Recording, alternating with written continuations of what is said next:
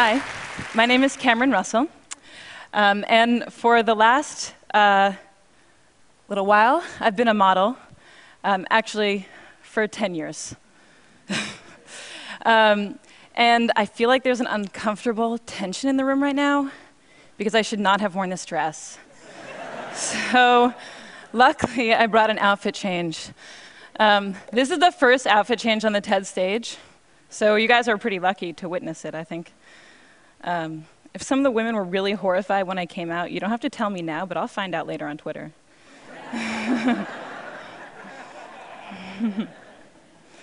um, I'd also note that I'm quite privileged to be able to transform what you think of me um, in a very brief 10 seconds.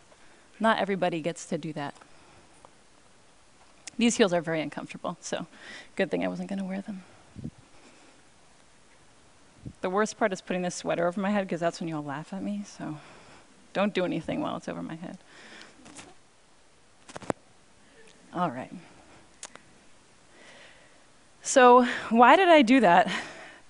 That was awkward. Um, well, um, hopefully not as awkward as that picture. Uh,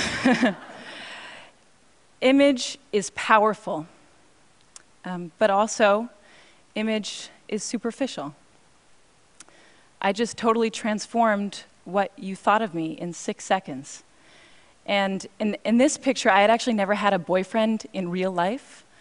Um, I was totally uncomfortable, and the photographer was telling me to arch my back and put my hand in that guy's hair. Um, and of course, barring surgery um, or the fake tan that I got two days ago for work, um, there's very little that we can do to transform how we look. And how we look, though it is superficial and immutable, has a huge impact on our lives. Um, so today, for me, being fearless means being honest. And I am on this stage because I am a model. I'm on this stage because I am a pretty white woman. In my industry, we call that a sexy girl. Um, and I'm going to answer the questions that people always ask me, but with an honest twist. So the first question is, how do you become a model? Um, and I always just say, oh, I was scouted, but that means nothing. Um, the real way that I became a model is I won a genetic lottery and I am the recipient of a legacy. And maybe you're wondering, what is a legacy? Well, for the past few centuries, we have defined beauty not just as um, health and youth and symmetry that we're biologically programmed to admire, but also as tall, slender figures and femininity and white skin and this is a legacy that was built for me, and it's a legacy that I've been cashing out on. Um, and I know there are people in the audience who are skeptical at this point, and maybe there are some fashionistas who are like, wait, Naomi, Tyra, Joan Smalls, Liu Wen, and first, I commend you on your model knowledge, very impressive. Um, but unfortunately, I have to inform you that in 2007, a very inspired NYU PhD student counted all the models on the runway, every single one that was hired, and of the 677 models that were hired, only 27, or less than 4%, were non white. The next question people always ask me is Can I be a model when I grow up? And the first answer is I don't know, they don't put me in charge of that. Um, but the second answer, and what I really want to say to these little girls, is why? You know, you can be anything. You could be the President of the United States, or the inventor of the next internet, or a ninja cardiothoracic surgeon poet, which would be awesome because you'd be the first one. um, if after this amazing list they still are like, no, no, Cameron, I want to be a model, well, then I say, um, be my boss because I'm not in charge of anything, and you could be the editor in chief of American Vogue or the CEO of H&M or the next Steven Meisel. Um, saying that you want to be a model when you grow up is akin to saying that you want to win the Powerball when you grow up it's you know out of your control and it's awesome and it's not a career path. I will demonstrate for you now 10 years of accumulated model knowledge because unlike cardiothoracic surgeons, it can just be distilled right into right now.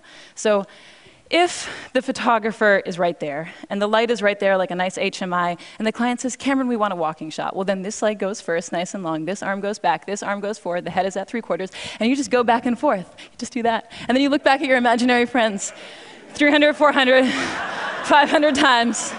it will look something like this. Um, hopefully less awkward than that one in the middle. That was, I don't know what happened there.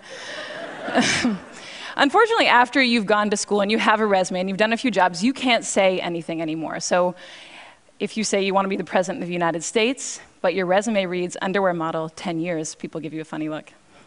The next question people always ask me is do they retouch all the photos? And yeah, they pretty much retouch all the photos, but that is only a small component of what's happening. This picture is the very first picture that I ever took, and it's also the very first time that I had worn a bikini. And I didn't even have my period yet. I know we're getting personal, but uh, you know, I was a young girl. This is what I looked like with my grandma just um, a few months earlier. Here's me on the same day as this shoot, my friend got to come with me. Here's me at a slumber party a few days before I shot French Vogue. Um, here's me on the soccer team and in V Magazine. And here's me today. And I hope what you're seeing is that these pictures are not pictures of me, they are constructions. And they are constructions by a group of professionals, by hairstylists and makeup artists and photographers and stylists and all of their assistants and pre production and post production. And they build this. That's not me. Um, okay, so the next question people always ask me is Do you get free stuff? I do have too many 8 inch heels, which I never get to wear, except for earlier.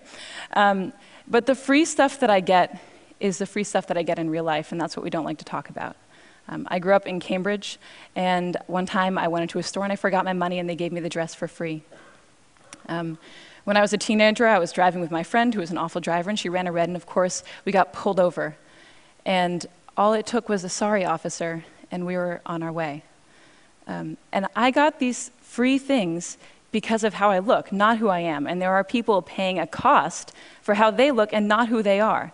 I live in New York, and last year, of the 140,000 teenagers that were stopped and frisked, 86% of them were black and Latino, and most of them were young men. And there are only 177,000 young black and Latino men in New York. So for them, it's not a question of will I get stopped, but how many times will I get stopped? When will I get stopped? Um, when I was researching this talk, I found out that of the 13 year old girls in the United States, 53% don't like their bodies. And that number goes to 78% by the time that they're 17. So the last question people ask me is, you know, what is it like to be a model? And I think the answer that they're looking for is if you are a little bit skinnier and you have shinier hair, you will be so happy and fabulous.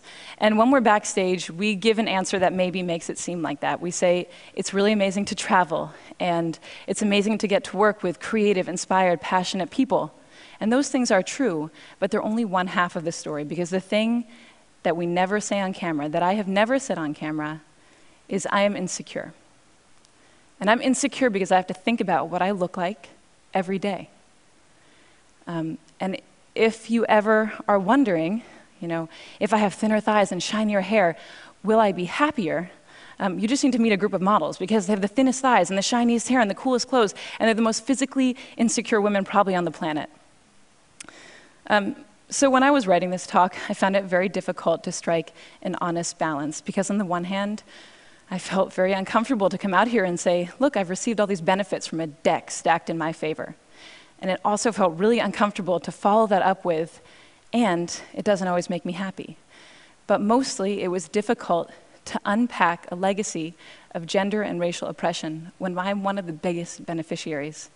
Um, but I'm also happy and honored to be up here, and I think that it's great I got to come you know, before 10 or 20 or 30 years had passed and I'd had more agency in my career. Because maybe then I wouldn't tell the story of how I got my first job or maybe I wouldn't tell the story of how I paid for college, which seems so important right now. Um, if there's a takeaway to this talk, I hope it's that we all feel more comfortable acknowledging the power of image in our perceived successes and our perceived failures. Okay, thank you.